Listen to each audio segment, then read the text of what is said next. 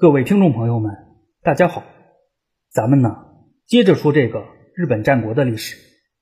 上一回我主要是介绍了在1531年到1532年间再度携手合作的细川晴元与三好元长这主宗二人，由于主观上的政见不合以及客观上环境驱使等原因，最终还是没能走到完满的结局。而总州田山氏的家臣木泽长政背离其主家。转而投靠细川清元的事件，则成为了引爆细川清元与三好元长矛盾的导火索。与此同时呢，这也可以看作是一剂强效催化剂。正是在田山义遥的求助之下，三好元长决意出兵帮他讨伐木泽长政。就在田山义遥及三好元长包围了木泽长政的老窝，即将大功告成之际，一向宗的大军突然介入了。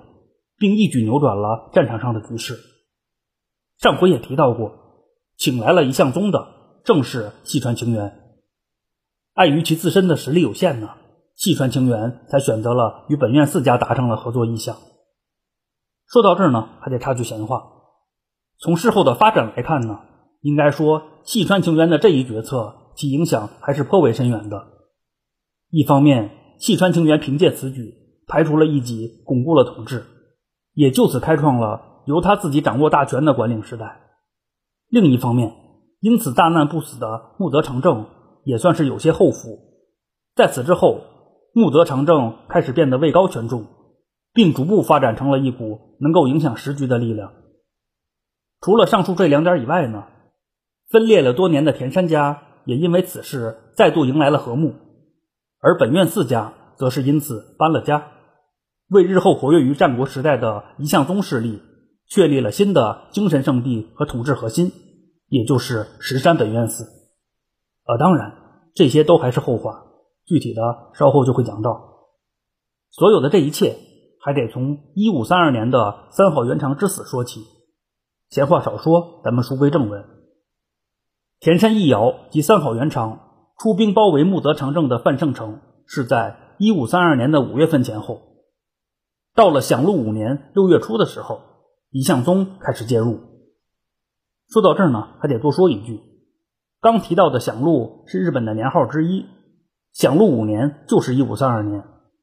由于实际上按照年号的月份比阳历月份早了一个月左右，因此说刚刚提到的享禄五年六月初，实际上是一五三二年的七月份前后啊。咱说回来，据说在一开始啊。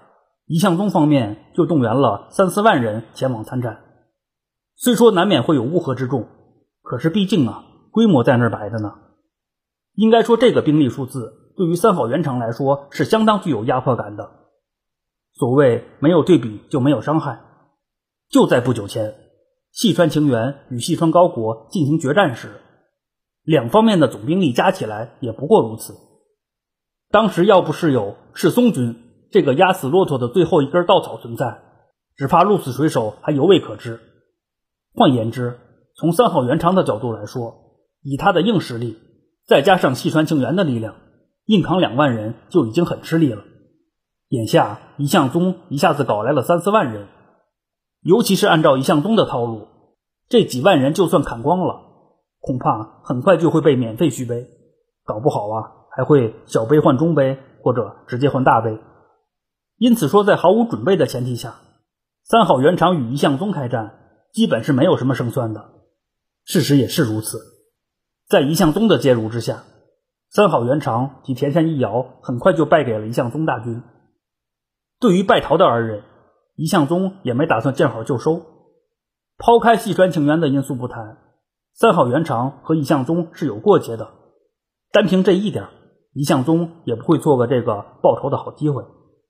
在一向宗的穷追猛打之下，田山一遥最终选择了自杀，三好元长也被逼得退到了显本寺内。这个显本寺本是法华宗的势力范围，奈何一向宗气势正盛，三好元长被围了个水泄不通。在这儿必须得强调的是啊，严格来说呢，三好元长是日莲宗的信徒，法华宗源于中国，其正式的名称应该是天台宗。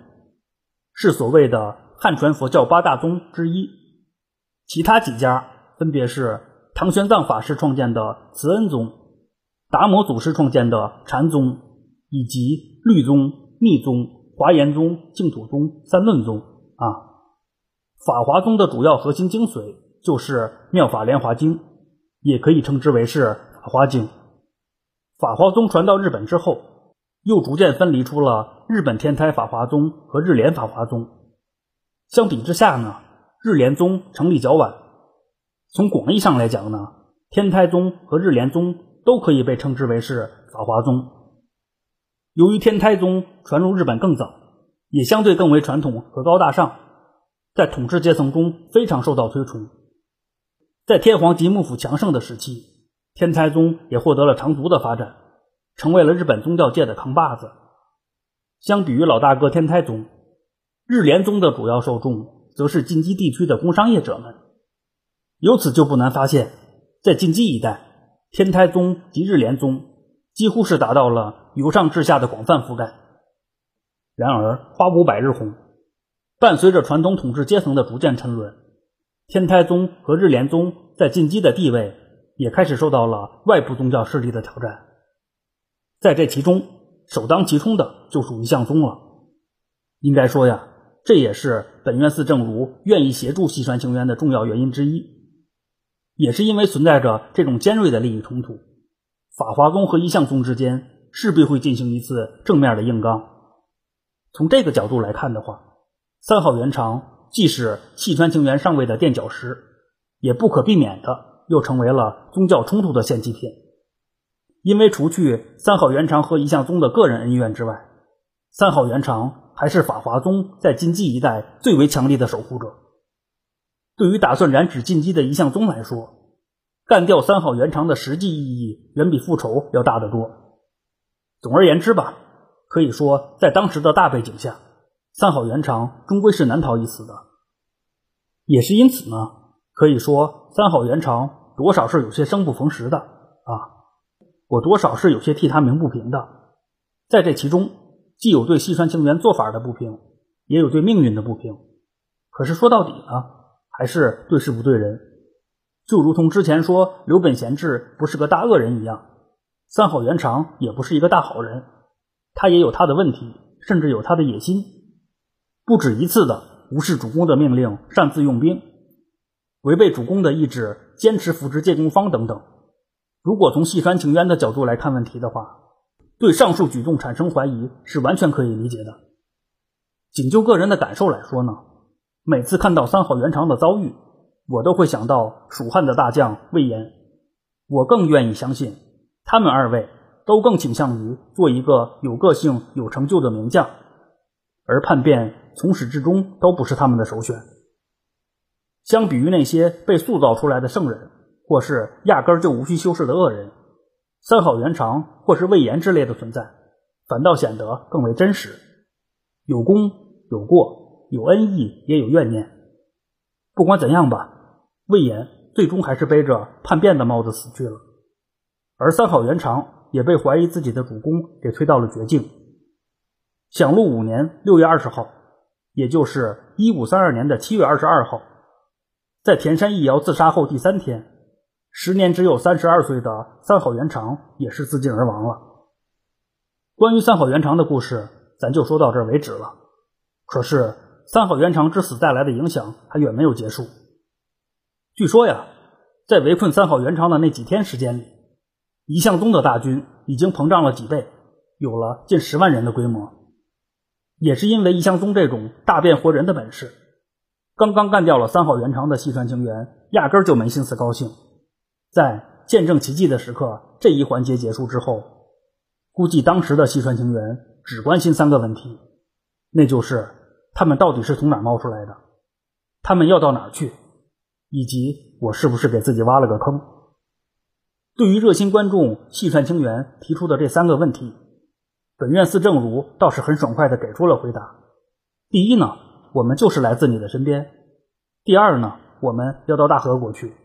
如果心情不错的话，还要打砸几座寺庙，排除下异己。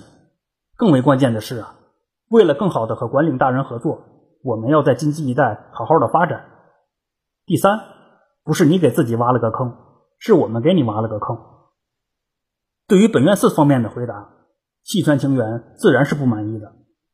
要说不满意还是其次，关键是细川清源开始意识到，这帮人就是自己身边的法外之人，任其自由发展下去，一旦有什么变动，只怕自己未必有本事能掌控住局面。应该说呀，这才是让他最为闹心的地方。可以说，对于任何统治者而言，在眼皮子底下放上随时可以召集几万人甚至更多人闹事的存在，都是不能容忍的。细川清源自然也不会例外。至少啊，细川清源很清楚一点，那就是伴随着三好元长之死，细川清源与本院寺正如的合作关系就已经实质上结束了。有合约的伙伴尚且可能关键时刻捅刀子。就比如之前坑死西川高国的世松家，更何况不受约束的法外之人呢？估计啊，此时的西川清源最为担心的，就是会第三次的面对之前曾经面对过两次的困局，那就是靠他自己根本就没戏。对于这种被支配的恐惧，其个中的酸爽啊，细川清源是完全有资格大喊三声“还有谁的”。对付西川高国时，有三好元长可以依靠。对付三好元长时，有一向宗可以依靠。现如今一向宗就在眼前晃悠，真翻了脸怎么办？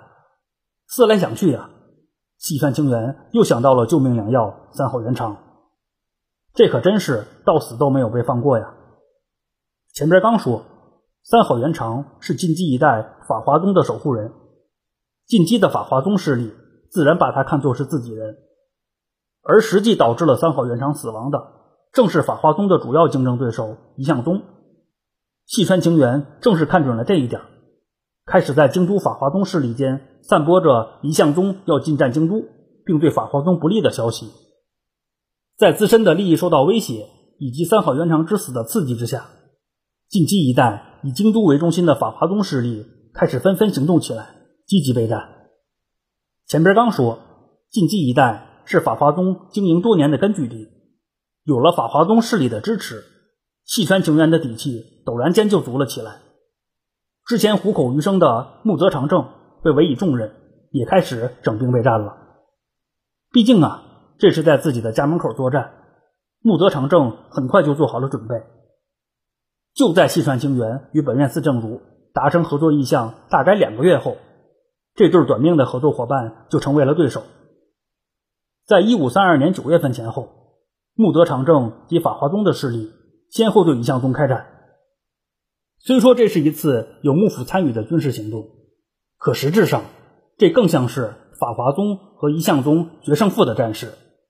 也是因此呢，法华宗势力的作战意愿只怕比幕府军是有过之而无不及的。就在开战后没几天，上万人的法华宗大军和几千人的一向宗势力发生了首次规模较大的激战。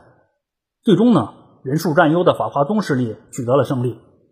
在此之后，法华宗大军再接再厉，乘胜追击，而一向宗势力则是转为了守势。就在法华宗这边接连取胜的同一时期，木泽长政也接连烧毁了一向宗的诸多道场，这就使得一向宗的局面变得越发的被动。在取得了战场上的绝对优势之后，法华宗势力以及幕府军本着。走过路过不要错过的精神，打算直捣黄龙，拿下一向宗的大本营山科本院寺。就在法华宗势力及幕府军对山科本院寺展开围攻之际，近畿一带的反一向宗积极分子六角家也率军前来参战了。这无疑是使得一向宗所面对的局面变得更为被动了。据说呀，最终包围了山科本院寺的总兵力大概是在四万人左右。按照一个多月前一向宗的表现来说，如果不是被打了个措手不及的话，至少搞个旗鼓相当是没有什么压力的。奈何呀，幕府阴人从不打招呼，历史也从来没有如果。刚刚用几乎同等兵力进攻过三好元长的一向宗，很快就尝到了现世报的滋味。在包围圈完成之后，联合军就开始了最终的决战，采取四面进军的联合军。对山科本院寺展开了强攻。这个山科本院寺虽然叫寺，可实际上也称得上是一座坚固的堡垒。自八代法主莲如上人创建山科本愿寺开始，其后的两代法主都对其进行过加固和改建。按理说呀，这应该是一场异常惨烈的攻防战，可实际上，山科本愿寺很快就陷落了。有说法认为呢，一向宗是中了敌人的缓兵之计，随即又遭到了突袭，进而丢掉了大本营。真实的情况已经是不得而知了。能够确定的是两点：首先呢，在此战之后，法华宗势力及六角家对一向宗的怒火是真的转变成了火，联合军放火烧了山科本愿寺。在经过了半个世纪的辉煌之后，山科本愿寺就此成为了一段历史记忆。其次呢，一向宗还是很有战斗力的。就在山科本愿寺陷落之后不久，一向宗势力曾一度打进了京都。由于法华宗势力的拼死抵抗，最终呢，一向宗大军才选择了撤退。说到这儿啊，还得插句闲话：鉴于一向宗能够在山科本愿寺陷落后，也就是没有了兼城优势的前提下，还能打败法华宗势力并攻入京都。其战斗力着实是不弱的，也是因此呢，个人还是比较认可之前一向宗是因为被忽悠了才丢掉了山科本愿寺的这种说法。除此以外呢，等到了日后，围绕着新的核心石山本愿寺，一向宗再度遭到了围攻。那时的一向宗可是依托着石山本愿寺和魔王织田信长硬扛了十多年，应该说呀，这才是其真实实力的体现。啊，当然，换个角度来说呢，也可以说呀，正是因为有了一五三二年的山科本愿寺之战，才使得一向宗积累了一定的经验，交了些学费。啊，不管怎样吧，在一五三二年的下半年，一向宗势力接连经历了逼死三好元长、渗透进击、与联合军开战，以及丢掉山科本愿寺等一系列大事。有句话叫做“塞翁失马，焉知非福”。虽说一向宗势力最终还是丢掉了山科本愿寺，可是一向宗还在，本愿寺正如还在，另立个寺庙不过是时间问题罢了。继山科本愿寺之后，位于摄津国石山的新本愿寺，也就是石山本愿寺，就此成为了一向宗的光明顶。时间关系呢，本回就先讲到这里，咱下回接着这个细川清源说。本月。恢复每周一更新的节奏，敬请喜欢节目的朋友们直息了。感兴趣的可以微博关注“闲着没事做自己”，戴尔话音，我会同步更新相关的节目资讯。谢谢您的收听。